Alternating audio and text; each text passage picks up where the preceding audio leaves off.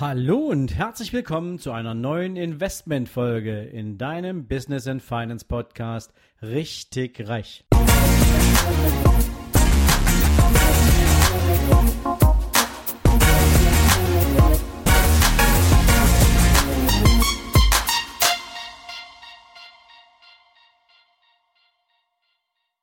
Herzlich willkommen zu einer neuen Investmentfolge. Ja, heute geht's mal um eine aktuelle Studie der Deutschen Bundesbank. Na gut, so aktuell ist diese Studie auch nicht mehr, aber die Zahlen wurden gerade erst veröffentlicht. Diese Studie ist aus dem Jahr 2017 und sie ist es ein Ergebnis einer alle drei Jahre durchgeführten Befragung von mindestens 5000 Haushalten in Deutschland aus den unterschiedlichsten gesellschaftlichen Strukturen mit den unterschiedlichsten Hintergründen und Vermögenswerten, um ein möglichst breites Bild über die Vermögensverteilung in Deutschland zu erhalten. Die gute Nachricht ist, das Vermögen der Deutschen ist wieder einmal gestiegen. Und zwar um rund 18.300 Euro auf mittlerweile im durchschnittlichen Haushalt 232.800 Euro. Jetzt wird natürlich der eine oder andere sagen, Moment, also im durchschnittlichen Haushalt, äh, bei mir liegen hier keine 233.000 Euro rund. Ja, das ist natürlich über die Gesamtheit der Bevölkerung gerechnet. Und deswegen ist diese Statistik an der Stelle auch nicht ganz sauber, sondern man betrachtet zum tatsächlichen Vergleich den sogenannten Median. Und für alle die, die jetzt nicht wissen, was ein Median ist, im Prinzip, wir haben 80 Millionen Haushalte in Deutschland und man teilt sozusagen die Haushalte einmal in der Mitte durch. Und man schaut sich jetzt an, was ist dort der Mittelwert, wenn du sagst, es ist 40 Millionen Haushalte gehören jetzt nach dieser Statistik zu den reicheren Haushalten und die anderen 40 Millionen gehören zu den weniger vermögenden Haushalten. Und hieraus kann man jetzt ermitteln, was ist sozusagen das durchschnittliche Vermögen genau in der Mitte der jeweils 80 Millionen Haushalte. Und da ergeben sich witzigerweise ganz andere Zahlen. Und so ist zum Beispiel in dem Medianwert, dass in der Mitte der deutschen Bevölkerung das jährliche oder das gesamte Vermögen der Familien, der Haushalte in diesem Median von 60.400 Euro auf 70.800 Euro angestiegen. Das heißt, im Schnitt haben die deutschen Haushalte in der Mitte der Gesellschaft ungefähr 10.000 Euro Vermögenszuwachs in den letzten zehn, äh, den letzten drei Jahren seit der letzten statistischen Erhebung zugelegt. Das ist schon mal eine Riesenhausnummer, theoretisch. Aber wir liegen in Deutschland damit am Ende der Fahnenstange. Denn es gibt mal so drei Länder zum Vergleich in dieser Statistik. Es gibt Italien, die liegen da ganz vorne mit nämlich 126.000 Euro pro Medianhaushalt, was schon irre viel ist. Und in Österreich liegt man bei 83.000 Euro und in den USA immerhin bei 88.000 Euro. Das heißt also, wir haben hier schon eine ziemliche rote Laterne im Vergleich der Bevölkerungsmitte mit Blick auf die Vermögenswerte der Bevölkerungsmitte. Ja, so. Und jetzt muss man sich noch mal eins mit anschauen. Und das ist eine dramatische Zahl und die hat mir persönlich, ehrlich gesagt, ein bisschen eine Gänsehaut gemacht.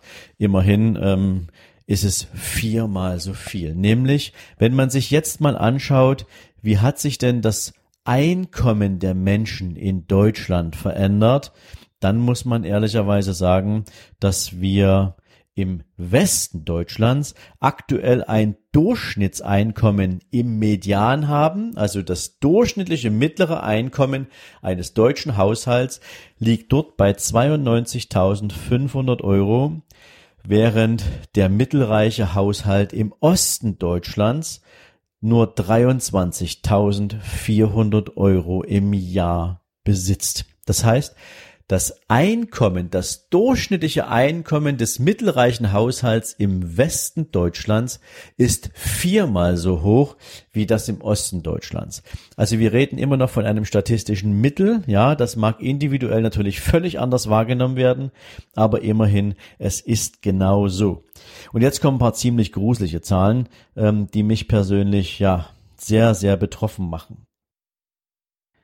Wer sich zum Beispiel ganz bewusst für das Investment in Aktien entschieden hat, der hat in den letzten drei Jahren seit der letzten statistischen Erhebung von 38.700 Euro auf 43.700 Euro zugelegt.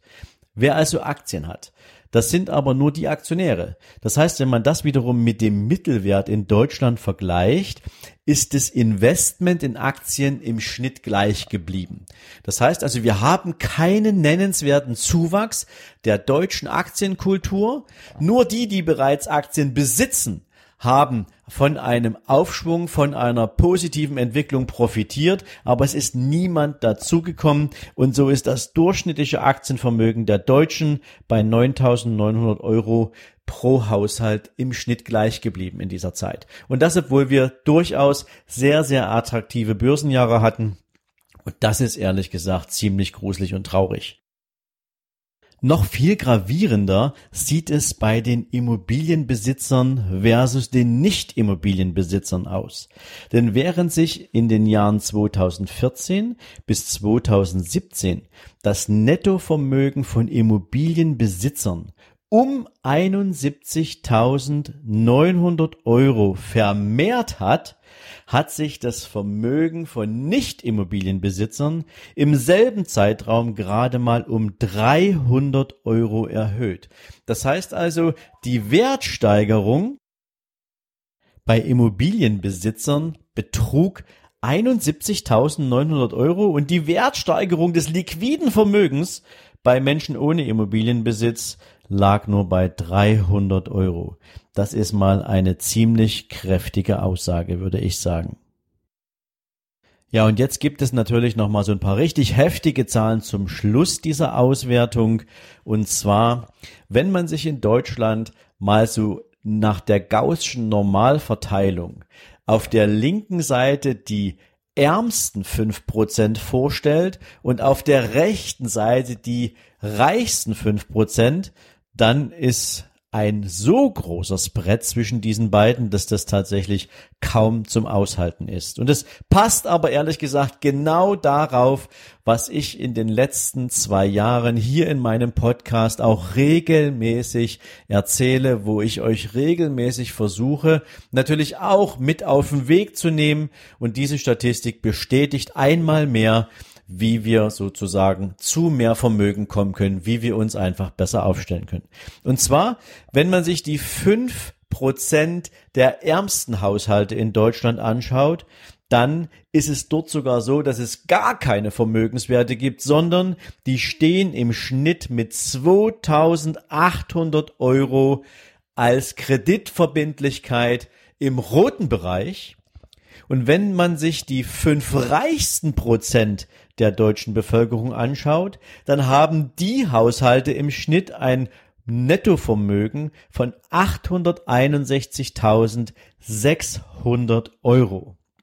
Das heißt, die ärmere Hälfte der deutschen Bundesbürger insgesamt besitzt gerade mal drei Prozent des gesamten Vermögens in Deutschland. Und das ist schon mal eine ziemlich, ziemlich krasse Aussage. Aber es ist natürlich Wasser auf die Mühlen von all denen, die nach Gleichverteilung rufen, im Sinne von nehmt den Reichen etwas weg und packt es den Armen sozusagen unters Kopfkissen. Und ähm, das ist natürlich nicht der richtige Weg, sondern das Ziel ist natürlich, ver, versetzt die Menschen, die vielleicht noch nicht so eine hohen Vermögenswerte haben, doch besser in die Lage, auch diese Vermögenswerte zu erwirtschaften.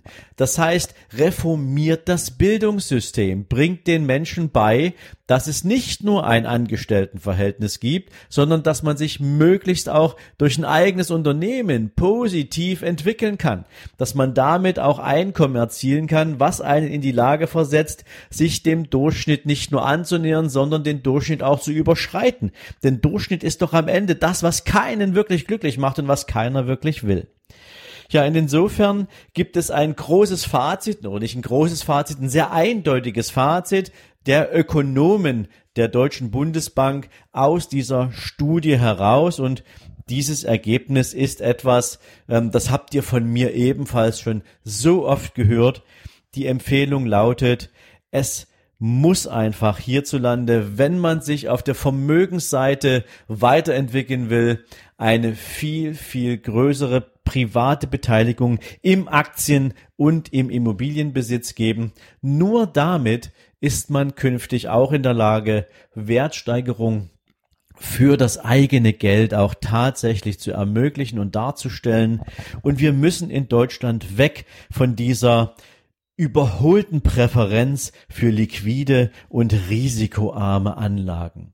Denn das ist etwas, das erwirtschaftet nun mal keine Zinsen, es erwirtschaftet im schlimmsten Fall noch nicht einmal die Inflationsrate und insofern kann ich euch auch nur weiterhin dazu ermuntern, dass ihr euch mit dem Thema Aufbau von Vermögen über Aktiensparpläne entsprechend entwickelt, dass ihr dort euren Fokus im Investmentgeschäft drauflegt. Und wer sagt, nein, das reicht mir natürlich nicht, meinen monatlichen Überschuss aus einem Einkommen herzunehmen und es sozusagen dann als Sparplan zu verwerten, der darf sich natürlich herzlich eingeladen fühlen, noch viel mehr darüber nachzudenken, wie man seinen eigenen Wert durch ein eigenes Unternehmen entsprechend gestalten kann, wie man ihm Ausdruck verleihen kann und das mit dem Ziel, höhere Vermögenswerte aufzubauen, um dann zu einem Zeitpunkt eurer Wahl auch tatsächlich ein wirtschaftlich unabhängiges Leben führen zu können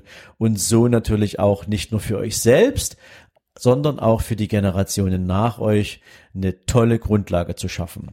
Ich persönlich hoffe, dass ich euch mit dieser Studie der Deutschen Bundesbank nochmal so ein paar wichtige Kennzahlen mitgeben konnte, die ein Indiz dafür sind, auf welche Weise Vermögensaufbau besser funktioniert, was in den letzten drei Jahren an Entwicklung stattgefunden hat, in welche Richtung es geht und was ihr aus dieser Studie lernen könnt.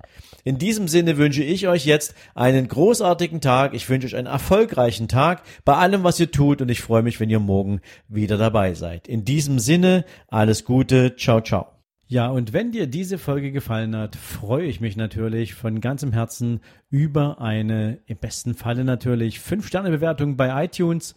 Und wenn du magst, natürlich gern auch über ein paar liebe Zeilen in Form einer Rezension. Viele Menschen fragen mich, wie können Sie denn eine Bewertung oder eine Rezension dalassen?